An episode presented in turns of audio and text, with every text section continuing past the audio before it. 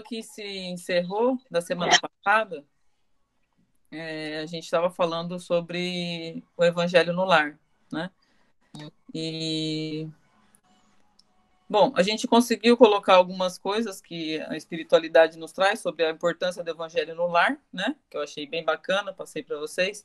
E esse modelo que eles, que a Isabel adotava na, na sua casa, né, do Evangelho no lar, que colocava as crianças para lerem tudo, né? Que eu achei também bastante legal. E, assim, é, a gente sempre está atento, é, depois de, de, desse estudo desse capítulo, está atento com a importância, né, do, do Evangelho no lar, não só para nós, como a, a importância é, para o plano espiritual mesmo, né? Que, na verdade, é, é feito aqui, né, entre nós encarnados, mas o plano espiritual participa ativamente. Nós vimos aqui que várias demonstrações disso, né? E o quanto é importante a disciplina do horário, o quanto é importante uma leitura edificante, né? Não importa se é o Evangelho segundo o Espiritismo ou qualquer palavra que, qualquer, qualquer texto que traga as palavras de Jesus, né? Que eu acho que é, é bem, bem importante a gente tá, tá, tá atento a isso, né?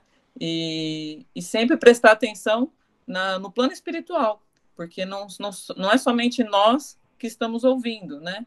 Estamos ali, mas a espiritualidade está ouvindo. Temos alunos, temos é, necessitados da palavra, temos muitas pessoas ali que necessitam e estão ouvindo aquelas palavras. E aqui ele falou, eu acho que eu não cheguei a falar com, sobre essa parte aqui, que ele fala que observou então um fenômeno curioso. Um amigo espiritual que reconhecia de nobelíssimas condições pelas vestes resplandecentes, colocou a destra sobre a fronte da generosa viúva, Aquele é nosso irmão Fábio Aleto, que vai dar a interpretação espiritual do texto lido.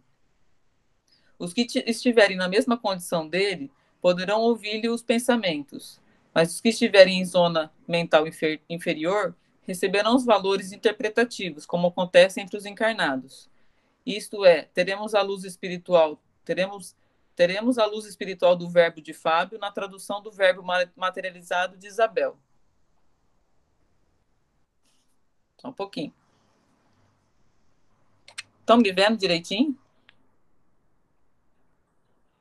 Sim, Ale. Sim, tá. Que aqui apagou minha, minha imagem, desculpa. Então, assim, é... ele mostra aqui também a participação né, do, do irmão Fábio nessa, nessa interpretação né, do, do, do Evangelho, que ela não é só interpretada por nós encarnados. Ele, Fábio, coloca a mão sobre a, a fronte da, da Isabel e através dos seus pensamentos, aqueles irmãos que estiverem na mesma sintonia que Fábio conseguirão interpretar o Evangelho, as palavras na, na, na, situação que eles estão, através do Fábio, né, com a evolução que Fábio tem, né, no caso é esse espírito Fábio, e nós encarnados com a interpretação de Isabel, né. Então essa é, essa ponte é muito importante, né. E trazendo para nós aqui para o nosso trabalho, nós fazemos muito isso, é, isso aqui é vice-versa, na palavra do plano espiritual que nada mais é que o, o plano espiritual aproxima de nós para trazer a palavra, mas nós encarnados ainda precisamos dessa interpretação do outro encarnado, que também está no mesmo plano, na mesma sintonia, para transmitir essa massagem, né, essa mensagem. Porque senão, se nós não precisássemos disso, o plano espiritual se manifestaria através de qualquer outra coisa, né? Mas ele precisa do nosso plano, do nosso, do nosso, da nossa matéria para transmitir, do nosso, da nossa fala para transmitir essas palavras, né? Isso acontece muito na nossa Câmara de Trabalho.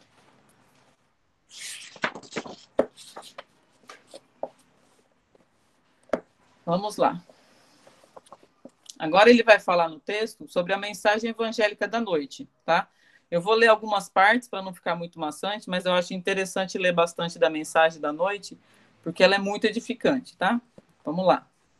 A mensagem evangélica dessa noite assevera pela palavra do nosso divino mestre aos discípulos, que o reino dos céus é também semelhante ao grão de mostarda, que o homem tomou e semeou no seu coração. Aí ele coloca mais para frente assim: grande é, o oceano, grande é o oceano, minúsculo é a gota, mas o oceano não é senão a massa das gotas reunidas. Fala-nos o mestre em divino simbolismo da semente de mostarda. Recordemos que o campo do nosso coração está cheio de ervas espinhosas demorando talvez há muitos séculos em terrível esterilidade. Naturalmente, não devemos esperar colheitas milagrosas. É indispensável amanhar a terra e cuidar do plantio. A semente de mostarda, a que se refere Jesus, constitui o gesto, a palavra, o pensamento da criatura. Há muitas pessoas que falam bastante em humildade, mas nunca revelam um gesto de obediência. Jamais realizaremos a bondade sem começarmos a ser bons. Algumas coisas pequeninas há de ser feita antes de edificarmos as grandes coisas. O Senhor ensinou muitas vezes que o reino dos céus está dentro de nós. Ora, e portanto em nós mesmos, que devemos desenvolver o trabalho máximo de realização divina, sem o que não passaremos de grandes irrefletidos. A floresta também começou de sementes minúsculas. E nós, espiritualmente falando, temos vivido em densas florestas de males criados por nós mesmos, em razão da invigilância na escolha de sementes espirituais. A palestra de uma hora, o pensamento de um dia, o gesto de um momento podem representar muito em nossas vidas. Tenhamos cuidado com as coisas pequeninas e selecionemos os grãos de mostarda do reino dos céus. Lembremos que Jesus nada ensinou em vão. Toda vez que pegarmos desses grãos consoantes a palavra divina, semeando-os no campo íntimo, receberemos do Senhor todo o auxílio necessário. Concedemos-nos a chuva de bênção, o sol de amor eterno, a vitalidade sublime da esfera superior. Nossa semeadura crescerá, e em breve tempo atingiremos elevadas edificações. Aprendamos, meus filhos, a ciência de começar, Lembramos a bondade de Jesus a cada instante. O Mestre não nos desampara, segue-nos amorosamente e inspira-nos o coração. Tenhamos, sobretudo, confiança e alegria. Essa é a palavra que trouxe na noite aquele ensinamento da Isabel. Né?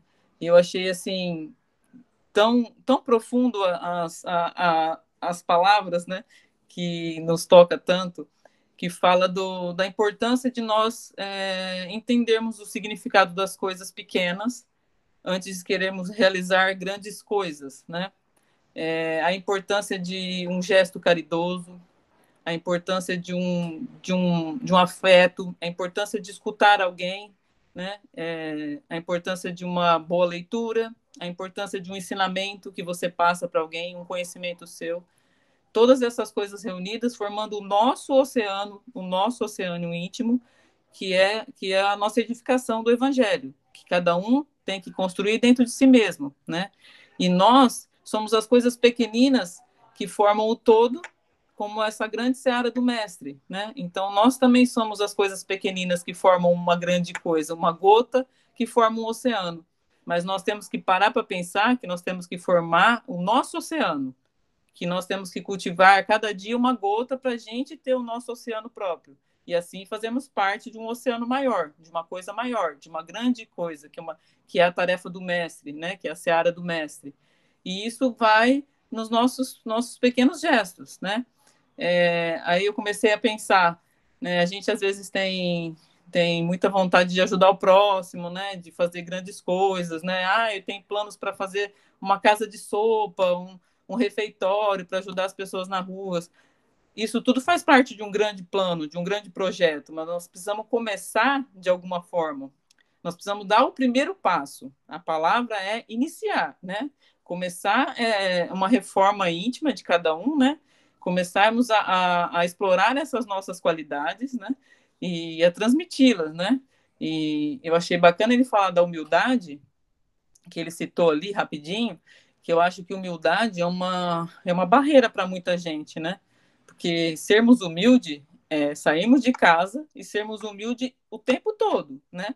Até na maneira com que falamos é, com as outras pessoas, até na maneira com que referimos é, dentro de um restaurante, num supermercado, tudo que nós, todos os nossos gestos, todas as nossas atitudes, tem que haver humildade, porque muitas vezes a gente, a gente vê pessoas que que, que são humildes, que a gente considera humildes, mas que algum gesto com a outra pessoa, você vê uma arrogância, você vê que ela perde aquela humildade, né? Então nós precisamos estar tá, tá, tá preocupado com isso, né?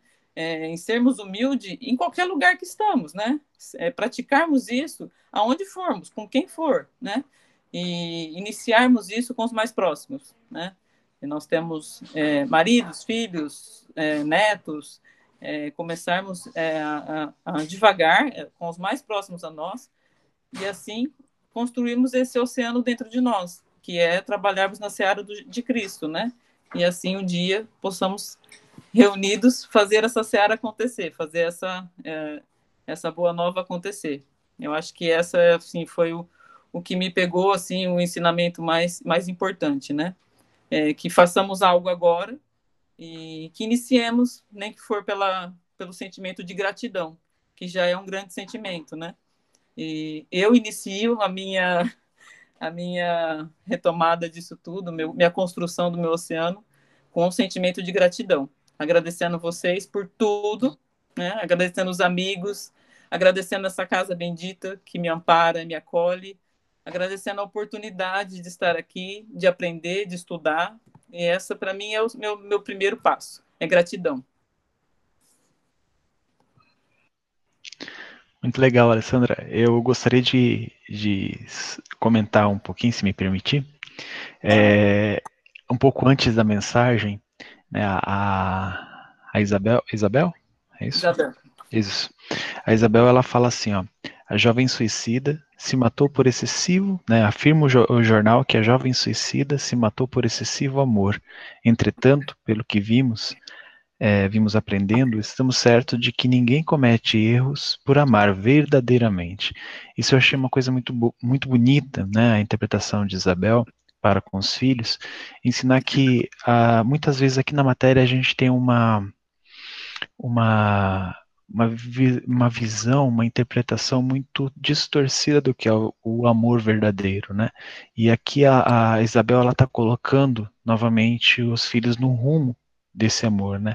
É, ninguém comete erros por amar verdadeiramente, né? Isso a gente pode ver porque quando Cristo é, abraçou a humanidade entrando aqui na, na carne, na matéria, ele amou do, do, do, instante que ele chegou aqui até o instante que ele partiu, que ele esteve aqui entre nós, e você vê que ele não cometeu erros.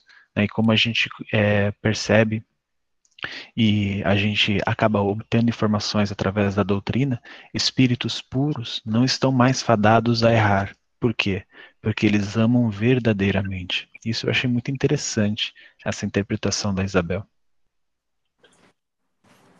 Sim, muito bonito isso, Ju. É, é o amor puro, né, e verdadeiro, né? Nós temos que praticar muito ainda. Alessandra, é, uma coisa que eu achei interessante disso que o Juliano falou também, que eu aprendi, que a Isabel falou para os filhos, não estamos examinando o ato, que foi o suicídio, mas o fato, uma análise do fato. Isso é não julgar, é um olhar muito sábio que eles estão desenvolvendo para as situações todas da vida, né? E eles acabam também não se desequilibrando com a situação que aconteceu no sentido de que não existe um julgamento, existe uma análise. E isso traz um, digamos, uma proteção vibratória quando a mente é, trabalha dessa forma, né? Então, eu aprendi bastante com esse trechinho. E ela ensinando também os filhos, desde criança, a perder um romantismo de um mundo perfeito, já mostrando que existe situações assim e que a cada vez que eles verem essas coisas acontecendo, quando eles forem adultos ou na adolescência, que eles vão encontrar situações assim, para que eles tenham um olhar de compaixão, um olhar que eles podem ajudar de alguma forma ou não, fazer essa análise e ao mesmo tempo não julgar. Isso eu achei interessante e você fez uma, é, uma análise né, da, da, da intuição que foi passado para Isabel durante a, a explanação do Evangelho, mas agora só trazendo uma, digamos assim, ao ocorrido ali que me chamou a atenção. Ela estava explicando para eles, para as crianças, mas grande quantidade do que ela falava não era dela, então ela estava aprendendo. E quando as pessoas estão ah, fazendo uma, uma palestra, dando uma explicação ao Evangelho no ar, às vezes a pessoa pode achar que está só ensinando, está só explicando o que sabe, mas na verdade, grande parte não é dela e ela está aprendendo também com o que ela está sendo intuída e está falando. Ela é um aprendiz tanto quanto os que estão ouvindo, ela é como se fosse um instrumento. Assim também na Câmara, né, de tratamento espiritual, o doutrinador está conversando com o espírito, é, ali é muito mais intuído, inspirado às vezes do que a gente pensa, então ele está aprendendo profundamente com a doutrinação que ele está fazendo, com os conselhos, as dicas que ele está dando, ele está aprendendo às vezes tanto quanto com quem está ouvindo. Né? Tamanha influência do, da espiritualidade nas nossas vidas, nessas ações boas. Nas ruins também, né? A pessoa está conectada com mal sintonizada, ela também vai ser é, induzida e vai ser inspirada a falar coisas negativas. Só isso. É isso aí. Complementou. Alguém quer falar mais alguma coisa?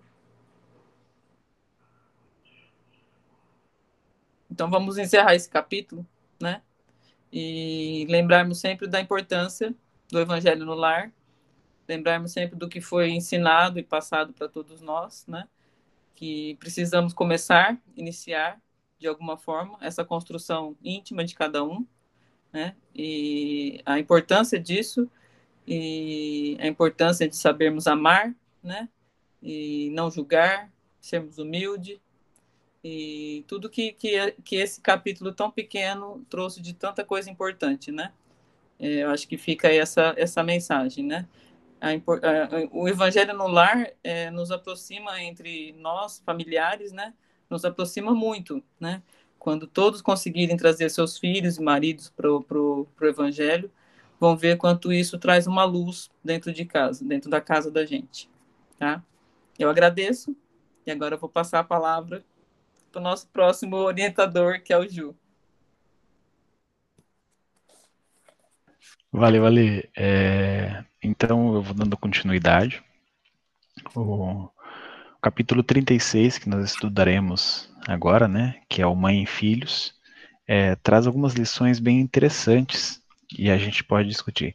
E ele fala assim: a palestra de Isabel continuava. André Luiz e os outros desencarnados presentes recolhiam observações interessantes.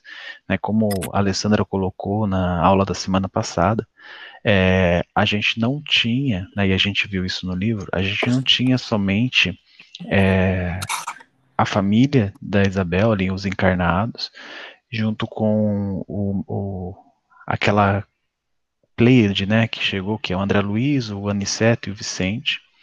Então tinham mais pessoas ali, né, tinham outros espíritos que estavam ali junto. E aí a palestra continuava, né, então todos eles estavam recolhendo essas informações e observações interessantes. E aí Aniceto esclarece uma coisa que eu achei muito interessante, muito importante. Ele fala assim, ó, cada qual receberá a luz espiritual conforme a própria capacidade há muitos companheiros nossos aqui reunidos que registram o comentário de Fábio com mais dificuldade que as próprias crianças ali encarnadas.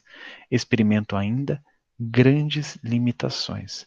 Aqui ele estava falando porque vocês se lembram, né? O Fábio ele se aproximou de Isabel pela fronte e começou a transmitir a mensagem, a interpretação evangélica que é, que a mensagem, né, que a Isabel costumava fazer no Evangelho no Lar, como nós também fazemos. Mas aqui é interessante essa observação, eu faço principalmente, porque às vezes a gente está em câmaras de auxílio mediúnico, auxílio espiritual, e alguns espíritos que se manifestam, eles não conseguem alcançar. Eles não conseguem alcançar a mensagem do dirigente, eles não conseguem alcançar, muitas vezes, a mensagem que o mentor está passando. Né? Então, é, é, mais ou menos o que acontece aqui. Alguns espíritos que estavam ali naquela casa, naquela noite, para participar daquele evangelho, estavam ouvindo as interpretações que a Isabel estava fazendo. Eles não estavam conseguindo recolher as, as informações, interpretações, toda a transmissão que o Fábio estava fazendo. Né? A gente percebe que André Luiz, o Aniceto, o Vicente, eles estavam recolhendo as informações do Fábio, né? talvez com mais clareza do que aquilo que a Isabel transmitiu. Mas existiam espíritos que, até mesmo as crianças ali encarnadas, né, com toda a limitação do corpo físico, é, ele, elas estavam recolhendo mais informações que esses espíritos. Isso eu achei uma coisa muito interessante e talvez muito útil para a gente nos trabalhos é, de assistência espiritual nas câmaras, né? E aí, Ju, é, pode falar, Rita. Assim, bem no começo do, do capítulo, é, ele, o André Luiz, ele fala assim, né, tal como no caso de Ismalha, quando lhe ouvíamos a sublime melodia, a interpretação de Fábio estava cheia de maravilhas espirituais que transcendiam a capacidade receptiva da Dona Isabel. Então, até a Dona Isabel, acredito, é, não, é, que ele não deixou claro que era por se era por questão de conhecimento, capacidade espiritual, ou se é, era por questão de tá, dela estar tá encarnada, né? Ele fala assim, a viúva de Isidoro parecia deter somente uma parte. Então, até o próprio a gente quando está médio mesmo, eu acredito, tendo muitas capacidades espirituais, sendo um médium de grande evolução espiritual, ele estando encarnado, ele tem uma capacidade limitada, eu acredito, de, de receber, de deter a informação que vem dos planos mais altos, que eu acho que era o que acontecia também com a Isabel. Isso, isso mesmo. É, essa, essa limitação, né? A gente que é médium e a, a, a própria experiência dos, dos médiums ao nosso redor, é, a gente não consegue pegar 100% daquilo que o espírito está, está transmitindo, né? Nos cursos de educação mediúnica a gente aprende isso. A gente tenta se policiar, tenta se melhorar para conseguir alcançar isso. Pode falar, Douglas. É, tá, tá me, me ocorrendo é, fazer uma colocação que eu acho que é mais para reflexão do que para não é uma certeza, mas eu acho que tem, tem fundamento. Eu acho que a via de comunicação entre dois polos, quando há um intermediário, existe sempre uma perda. Isso é, na ciência da Terra a gente já já já reconhece esse processo, né? A gente aprende sobre comunicação, a gente é, sempre aprende que o, quem recebe o último, último fragmento da, da mensagem original vai ter uma distorção absurda em relação a quando ela saiu. Então, olhando do seu ponto de vista de que um espírito de luz manifestando uma mensagem através de um médium, ainda que qualificado, como é o caso de Isabel, é, há uma pequena perda para quem interpreta ela no, no campo encarnado. Embora outros espíritos no plano espiritual possam receber, como André e o Vicente estavam recebendo da do Fábio. E agora eu fiz a seguinte ilação: imaginemos um dirigente numa câmara de desobsessão, quando você transmite uma orientação através do médium que perispiriticamente carrega a mensagem para o obsessor, né? Também deverá haver uma perda, é, não sei se significativa, mas certamente alguma perda haverá nesse, nesse laço comunicativo. O que, que vocês acham?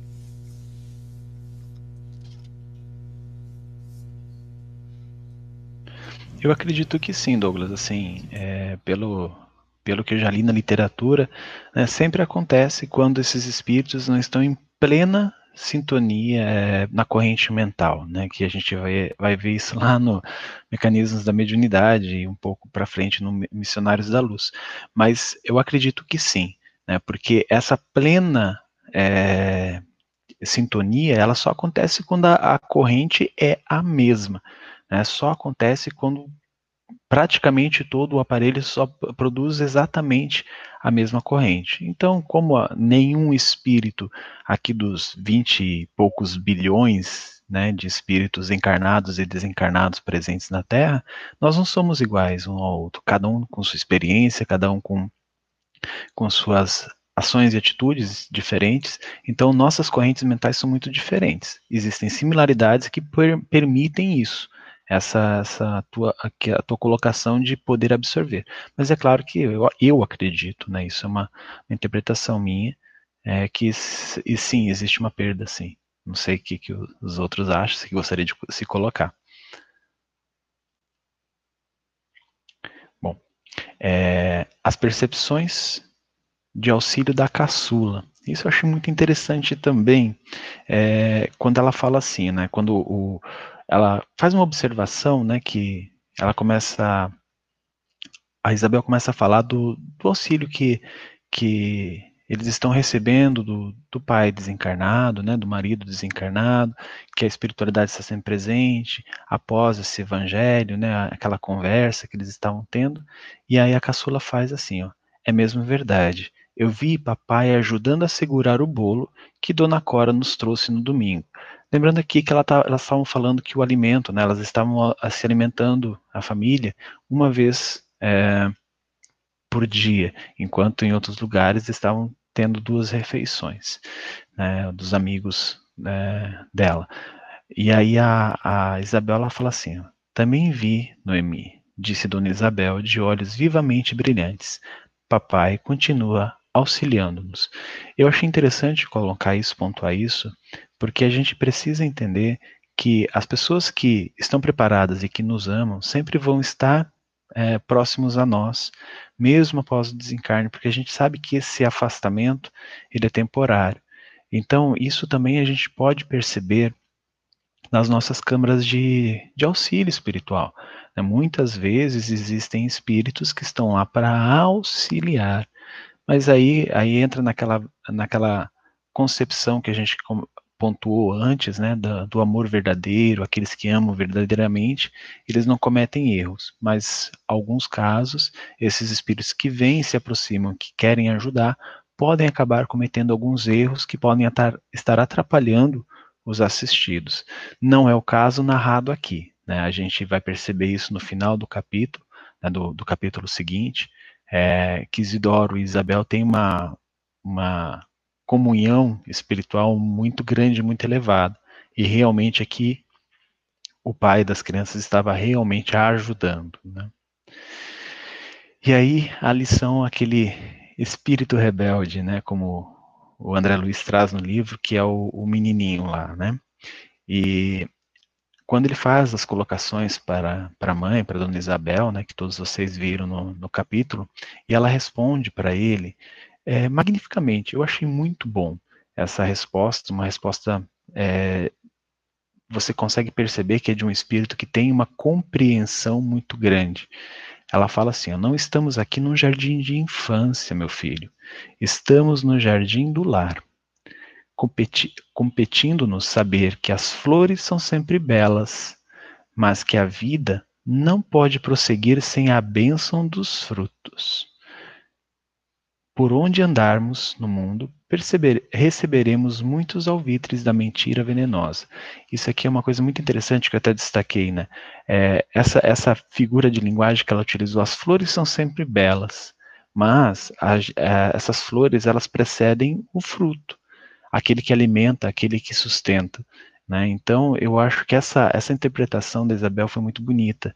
Não adianta nada a gente ter um monte de conhecimento, realmente construir é, grandes belezas aqui na Terra se essas grandes belezas exteriores não gerarem frutos, não gerarem alimento, né, alimento que eu digo, alimento espiritual, um alimento social, um alimento moral, é, que possa ser compartilhado na forma de frutos.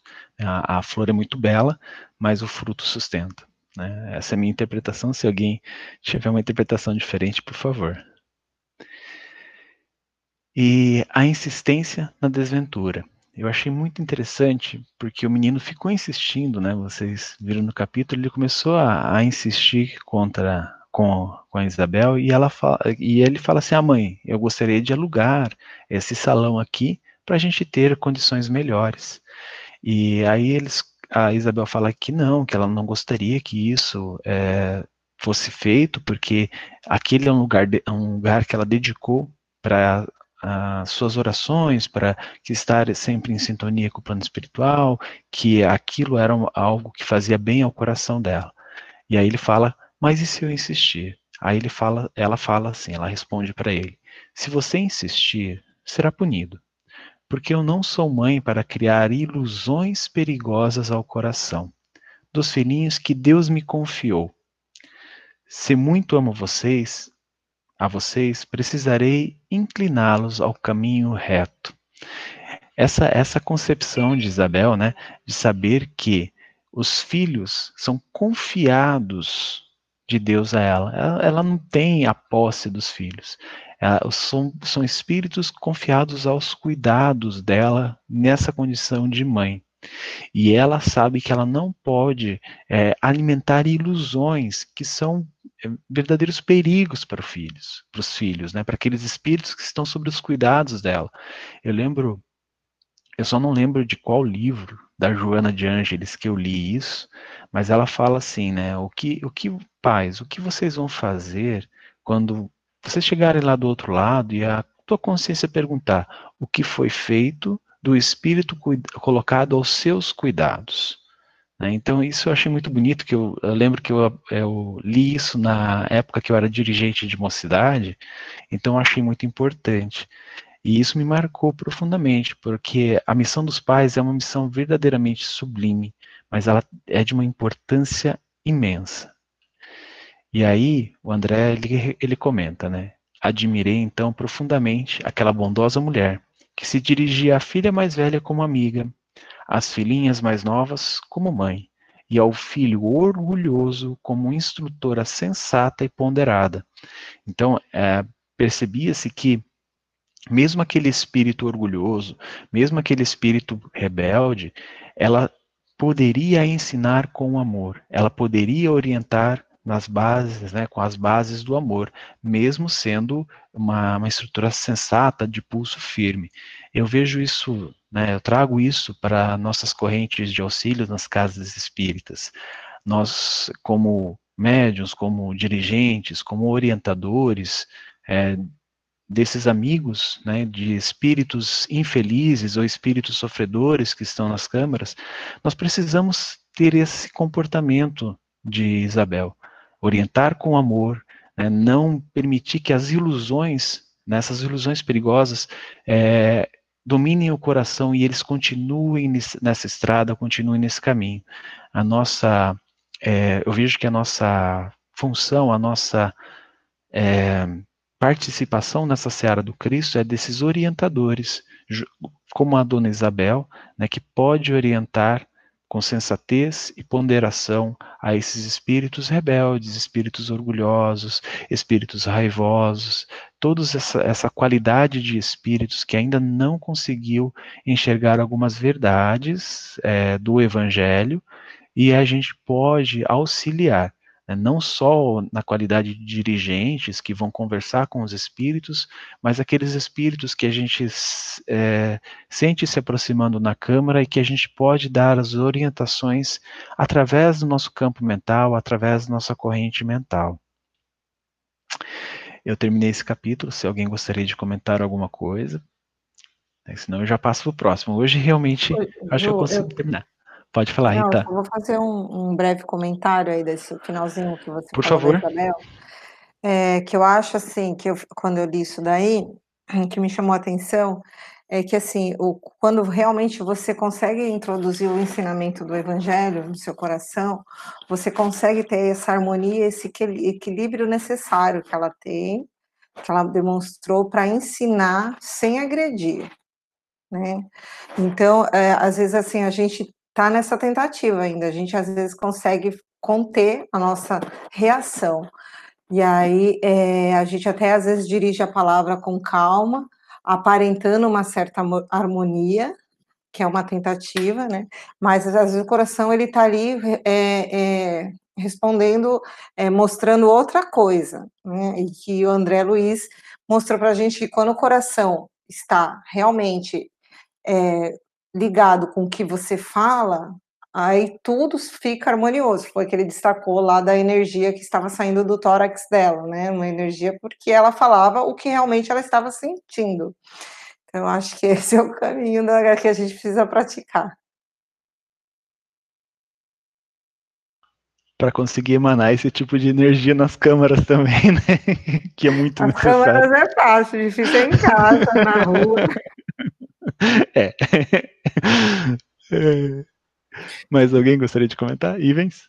E Rita, é, isso tudo que você falou, quando a gente também, uma outra forma de ver a situação é de uma forma racional, quando a gente coloca assim, desde que eu nunca julgue, eu tente não julgar, eu, é, compreender a, as necessidades daquela pessoa, a necessidade dela é, é, isso atualmente, e entender esse momento da pessoa, aí também a gente é mais difícil a gente se perder nessa questão de se irritar na hora e de desarmonizar, porque às vezes a gente tem de dar uma resposta, fala, não, que besteira que você está falando, que besteira que você está fazendo, às vezes vem essa essa reação na gente, mas aí quando lembra do julgamento que está fazendo, aí já também dá aquele dois passos atrás, espera aí. E é uma forma também de racional de lidar com isso para a gente não se perder nessas emoções e sentimentos que vem na hora, no ímpeto. Juliano? Pode falar, Rose. Então, né, é igual a Rita estava falando, né? Dentro de casa que o negócio pega, né? Então é bem assim, né? E quando a gente consegue estar tá pondo em prática, né, o evangelho que a gente né, é, tá, tá aprendendo, quanto a gente evita, né, é, traumas familiares, quanto a gente consegue direcionar esses espíritos, né, é, é para um caminho melhor, né, de tudo que acontece no mundo, né? Então é bem importante mesmo essa, esse, nessa né, segurança de direcionar os filhos. Com certeza, Rose, com certeza. Obrigada. E, pessoal, então a gente vai começar o capítulo 37, né, no santuário doméstico. E ele começa assim, ó. Terminando o culto familiar, um dos, dos, dos companheiros também rendeu graças. E Aniceto falou assim, ó, Esperamos que esses celeiros de sentimentos se multipliquem, disse Aniceto sensibilizado. O mundo pode fabricar novas indústrias, novos arranha-céus, erguer estátuas e cidades, mas sem a bênção do lar, nunca haverá felicidade verdadeira. Então, assim, por mais que a gente faça grandes construções, grandes transformações aqui na matéria, né, aqui na, na nossa Terra, a gente não vai alcançar aquela questão do livro dos Espíritos que onde Kardec pergunta: compete ao homem ser feliz aqui na Terra? Né? Então, os espíritos respondem brilhantemente que isso ainda não é o que a humanidade vai alcançar. Né? Isso não é deste mundo. A felicidade não está aqui na matéria. Então, essa sem a benção do lar, Ontem mesmo, Francisco, na palestra, falou muito sobre isso e eu achei brilhante, da escola do lar, do momento do lar, para que a gente possa realmente construir. Você percebe nesses, nesse capítulo, nesses capítulos anteriores que a Isabel ela, está, ela estava realmente construindo essa bênção no lar dela através do evangelho, através da prece, que a gente vai ver logo mais, mas principalmente almejando que os espíritos que estavam sob o cuidado dela alcançassem essa felicidade verdadeira que ainda que cabe aqui na Terra. Né? A gente sabe que não cabe a, a, a felicidade completa, né? a felicidade de mundos purificados, é, de mundos celestes, mas a, a felicidade que nós podemos alcançar nesse mundo e, claro, melhorando a cada dia, essa através do lar. E aí, é, eles falam sobre a pureza dos alimentos. Eu achei muito interessante essa parte, e eu já vou comentar por quê. A Aniceto fala assim, ó, em oficinas como essa, se referindo à casa, né, onde de Isabel, que, que mora com os filhinhos, é, explicou o instrutor amigo, é possível preservar a pureza de nossas substâncias alimentícias. Isso quer dizer, a pureza de todos aqueles alimentos. Eles foram servidos né, de, de uma, uma comida que o André Luiz não conseguiu explicar no plano espiritual. Mas aí é, é, claro que a gente sabe que todo o plano espiritual de um ambiente reflete no, no plano material.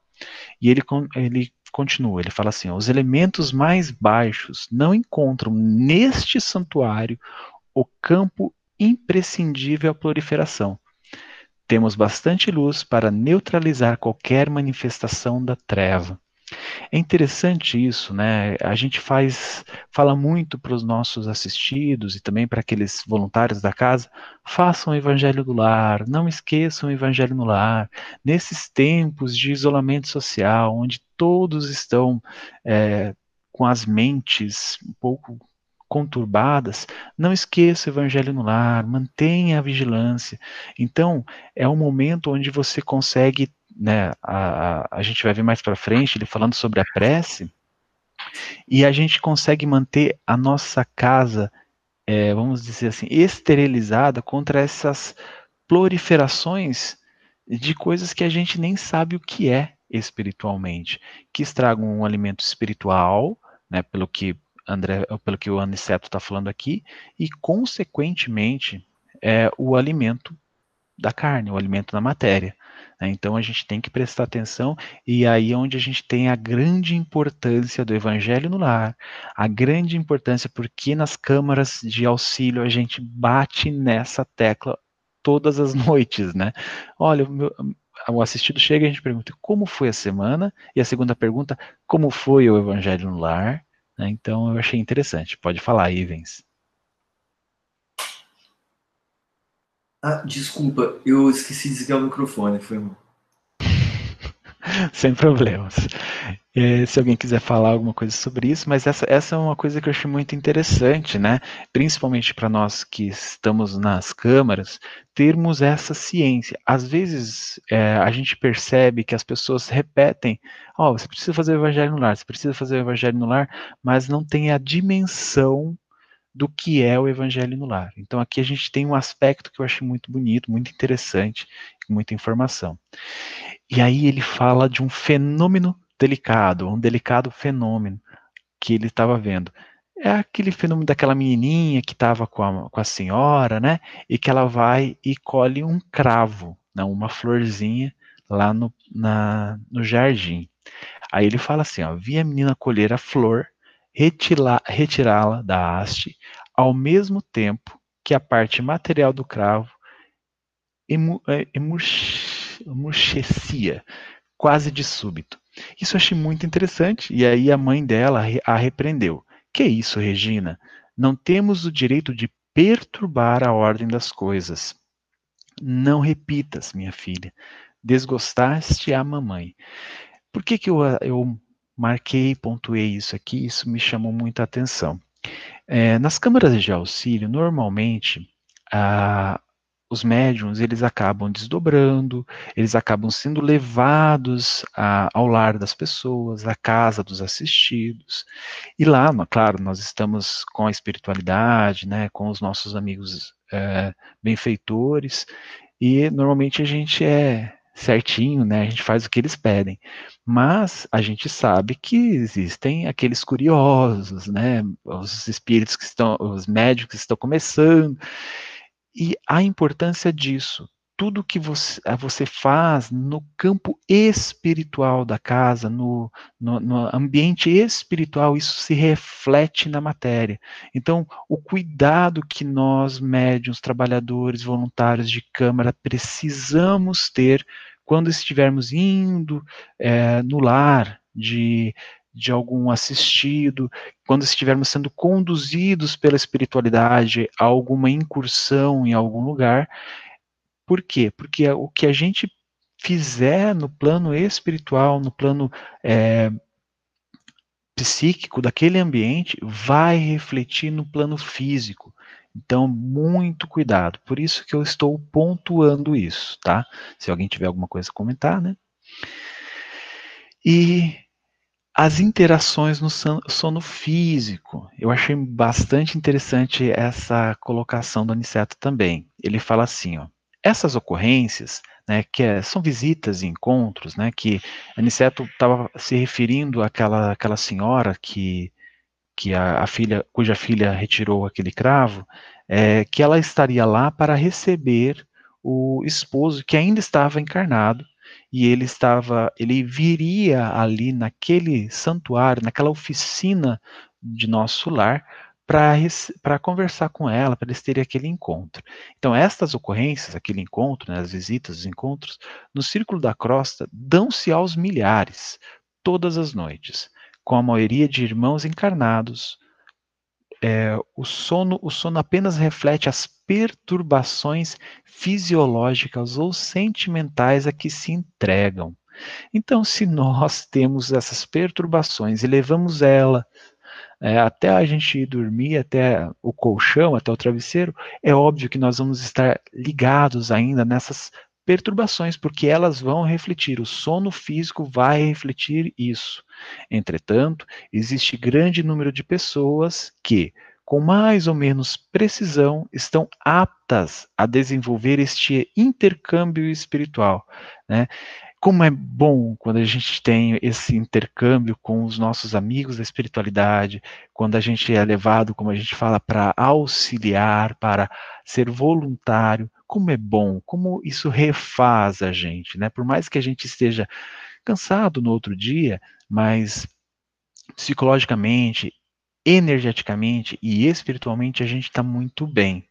Né? Então, é, isso aqui é uma observação muito importante para a gente fazer para os nossos, quando os nossos assistidos forem é, nos relatar alguma coisa. Né? Como está sendo o seu sono? Né? É, é, tudo isso que você está me falando, tudo, todas essas queixas que você colocou aqui na ficha, tudo isso você está levando o seu dia inteiro, você está pensando nisso, você está preso a isso. Então a gente sabe que aquela noite mal dormida que essas pessoas estão tendo são reflexos desses, dessas perturbações, né? E é óbvio que a gente espera sim que essa pessoa se prepare para que ela possa ter boas, bons intercâmbios, né?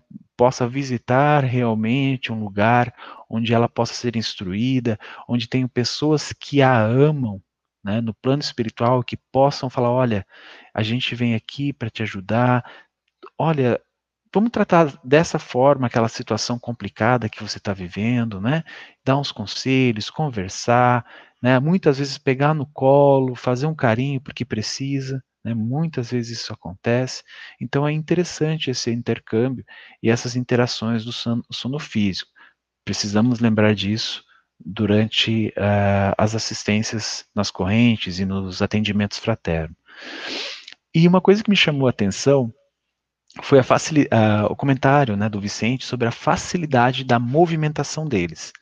É, ele vai falar lá sobre a quantidade de, de atmosfera que tem sobre o corpo, né? Enfim, eu não sou um excelente estudioso de física, eu gosto, mas não, não a esse nível. E aí, é, Aniceto, ele ele comenta, né? Imaginemos o círculo da crosta como um oceano de oxigênio. As criaturas terrestres são elementos pesados que se movimentam no fundo, que a gente está aqui embaixo, enquanto nós somos as gotas de óleo que podem voltar à tona sem maiores dificuldades pela qualidade do material que, de que se constituem. Isso é muito importante, esse comentário e essa visão, para os próximos livros que a gente vai ver aqui é, no nosso estudo, né? É, dessa facilidade dos mentores poderem retornar, sair de zonas é, pesadas, zonas de sofrimento, zonas que não, não, não, com energias mais densas. Isso aqui também serve para ilustrar que não só uh, os espíritos na matéria, não só nós que estamos encarnados, né, a gente vai ver um pouquinho mais adiante, aqueles espíritos que estão muito ligados à matéria ainda são muito brutos e eles têm a mesma dificuldade para alcançar outros planos. A gente, pelo estudo na doutrina, a gente sabe que espíritos com baixo teor não conseguem alcançar esferas mais elevadas, né? justamente por causa dessas é, leis da própria física, né? e também, claro, as leis da própria física do plano espiritual. E aí eles começam, estão lá no jardim e começa, eles, André Luiz faz uma, uma menção de que ele percebe que vai começar a chover, né, que a, precipita a precipitação vai começar, né, e aí ele vê que algumas formas sombrias, né, que estão na rua, que ele já tinha comentado antes, quando eles estavam chegando nessa oficina, né, nessa casa, que ele já tinha percebido. E essas formas sombrias começaram a se agitar. É interessante isso, né? Aí ele fala assim, ó, reparei com espanto que muitas tomavam a nossa direção, iam em direção deles, iam em direção à casa deles, para depois de alguns passos recuarem amedrontadas. Provocavam assombro. Muitas pareciam verdadeiros animais perambulando na via pública. Isso é uma coisa que é bem interessante, e eu não sei se eu não lembro se eu coloquei aqui, mas ele, é, Aniceto, ele fala, né, que esses espíritos, eles sentem é, os incômodos como se eles estivessem no corpo físico ainda, de tão denso que eles são. Então eles, eles, sentem o incômodo de uma tempestade, da chuva, dos ventos, né? então eles procuram abrigos e alguns procuram abrigos nos lugares que eles mais são bem-vindos, né, ou que tem mais afinidade. Ele, depois o Aniceto vai falar sobre casas noturnas ou coisas desse tipo. E é claro, eles tentaram ir é, de encontro à, à casa de Isabel, mas a gente vai ver o que vai acontecer. Então, isso é uma coisa muito interessante. E é, é claro que eu tive que pontuar né, essa, essa característica deles. Né? Muitas pareciam verdadeiros animais. Né? Então, aqui, é, eu acho que André Luiz está, tá, como no, no nosso lar, mediu muitas palavras, usou muito bem as palavras, mensageiros também, né, principalmente as pessoas que estão começando na doutrina. Lá no Libertação, ele já vai falar de uma outra forma, não uma forma agressiva, nunca numa forma ofensiva, mas ele já vai descrever melhor essas formas que a gente acaba encontrando nas correntes de auxílio espíritos que têm essas formas animalescas, né, que têm formas que muitas vezes não são mais humanas. Né? Você, como médium, você percebe que é um ser humano, que é um espírito individual amado por Deus, mas que já tem uma formação do perispírito diferente, né? criado de uma outra forma que a gente vai entender lá no Libertação. E ele fala assim, né? O Aniceto continua e fala assim: encontram-se ainda colados às expressões mais baixas da experiência terrestres, e os aguaceiros incomodam tanto quanto o homem comum, distante do lar. E aí ele fala da prece. Por que que esses espíritos chegam lá e se afastam, né? Por que que eles é, saem? Ele fala assim, ó, observem como se inclinam para cá, fugindo e em seguida espantados e inquietos. Estamos colhendo mais um ensinamento sobre os efeitos da prece. Nunca poderemos enumerar todos os benefícios da oração. Essa, essa informação eu achei fantástica, né? É, que ele, Aniceto, né, um, um, dos grandes tarefeiros de nosso lar, ele não vai conseguir é, falar, enumerar e contar todos os benefícios da oração. Toda vez que se, se ora num lar, prepara-se a melhoria do ambiente doméstico o lar que cultiva a prece transforma-se em fortaleza.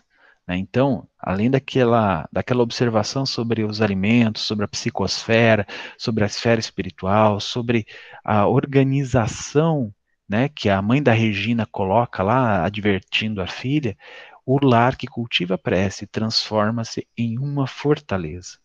Então a gente tem que ter ciência disso, dessa importância. E aí, no final, né, é, quando Isabel já está dormindo e desprende-se do, do, do, seu corpo, né, mostrando-se bela, mostrando-se linda e radiante, diferente, ela dá as mãos com, com o marido, né, Isidoro, e ele faz uma, Aniceto faz uma incrível observação. Observem vocês como a felicidade divina se manifesta no sono dos justos, daqueles que realmente colocam o evangelho na sua vida em ação. Poucas almas encarnadas conheço com a aventura desta mulher admirável, que tem sabido aprender a ciência do sacrifício individual. E eu encerro essa noite os dois capítulos. Por favor, se alguém tiver, abra o microfone e comentem.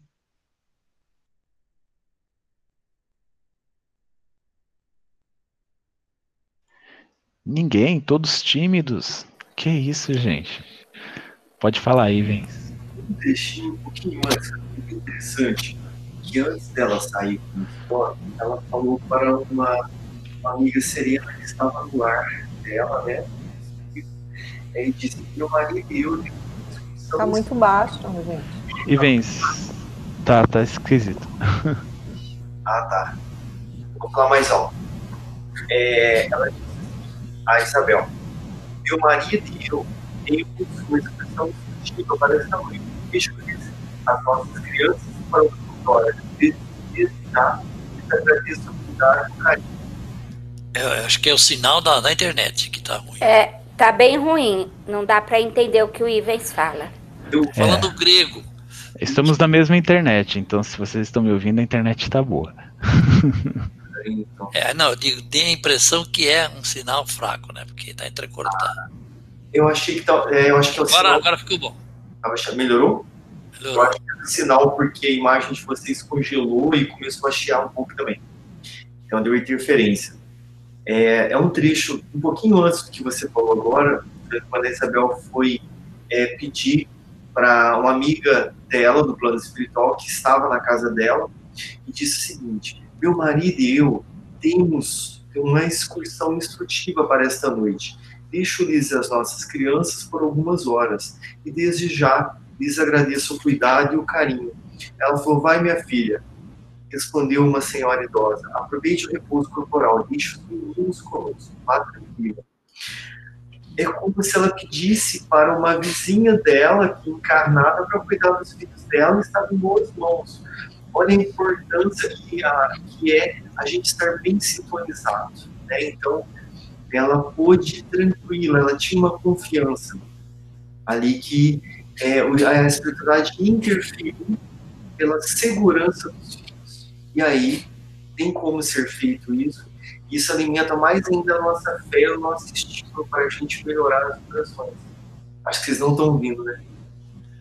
Não. Eu ouvi sim, Iven, só no final que estava meio ruim. Ah, Eu ouvi também. Então tá bom. É isso aí, gente. Eu, eu só queria fazer um pequeno comentário. Eu acho que eh, você abordou todos os aspectos importantes do texto, desses dois capítulos. E, como sempre, André é muito pródigo né, em trazer aspectos da doutrina que enriquecem a nossa compreensão. E às vezes a gente, por mais que, que nos dediquemos ao estudo e à a, a, a, busca pela, digamos assim, é, compreensão do que seja doutrina e do que seria o nosso papel, estamos limitados de qualquer forma, porque somos singulares, a questões que nem saberíamos explicar. Então, quando foi dito das dificuldades é, que, que, que, há na comunicação e como é, tudo tem a ver com a nossa quando se falou, por exemplo, aquilo que a Rita comentou, da dificuldade de fazer com os filhos, tra tratar um filhos, ora como amigo, ora como pai ou mãe, ou, ou ora como instrutor, é, eu queria recomendar a vocês que são mais jovens, e não estou fazendo, agora não estou brincando, estou falando sério, que quando, quando foi feita essa, essa abordagem, eu fui buscar lá atrás, né? tempo que meus filhos eram é, essencialmente dependentes das minhas orientações, da minha e da mãe deles, né? E reconheço que algumas vezes agi como, como instrutor, outras agi como, como pai e outras agi como amigo. Mas outras vezes agi como carrasco. Entende? Agi com, com, com despotismo, com, com uma tirania não, não voluntária nem consciente, mas agir de maneira que nós precisamos ter muito claro isso quando tratamos com os nossos filhos. Será que é hora de ser instrutor? Ou é hora de ser apenas amigo? Ou então é hora de ser amoroso, né? E isso é uma coisa que a gente faz na razão direta da nossa, do nosso preparo é, pré é, trazido, né, seja de outras encarnações, ou seja, conquistando naturalmente na vida, mas nem sempre fazemos de maneira clara, conscientemente, que estamos agindo assim ou assado. Não sei se vocês me entenderam. Entende? Né? A, gente, a gente age, a gente quer o melhor para os filhos, a gente costuma dizer na, na, na quarta-feira para as pessoas que vêm que nós temos a obrigação, embora temos, temos a obrigação de respeitar o livre-arbítrio, né? dos nossos filhos, que eles não são nossos, nós temos a obrigação de orientá-los, temos a obrigação de induzi-los ao melhor, né? Temos a função orientadora. E essa e hoje a André acabou de, de enriquecer profundamente esse conceito e a gente precisa levar ele muito a sério. É isso aí, meus queridos. Obrigado. Obrigado, Juliano. Obrigado, Ale. Viu? Parabéns para vocês.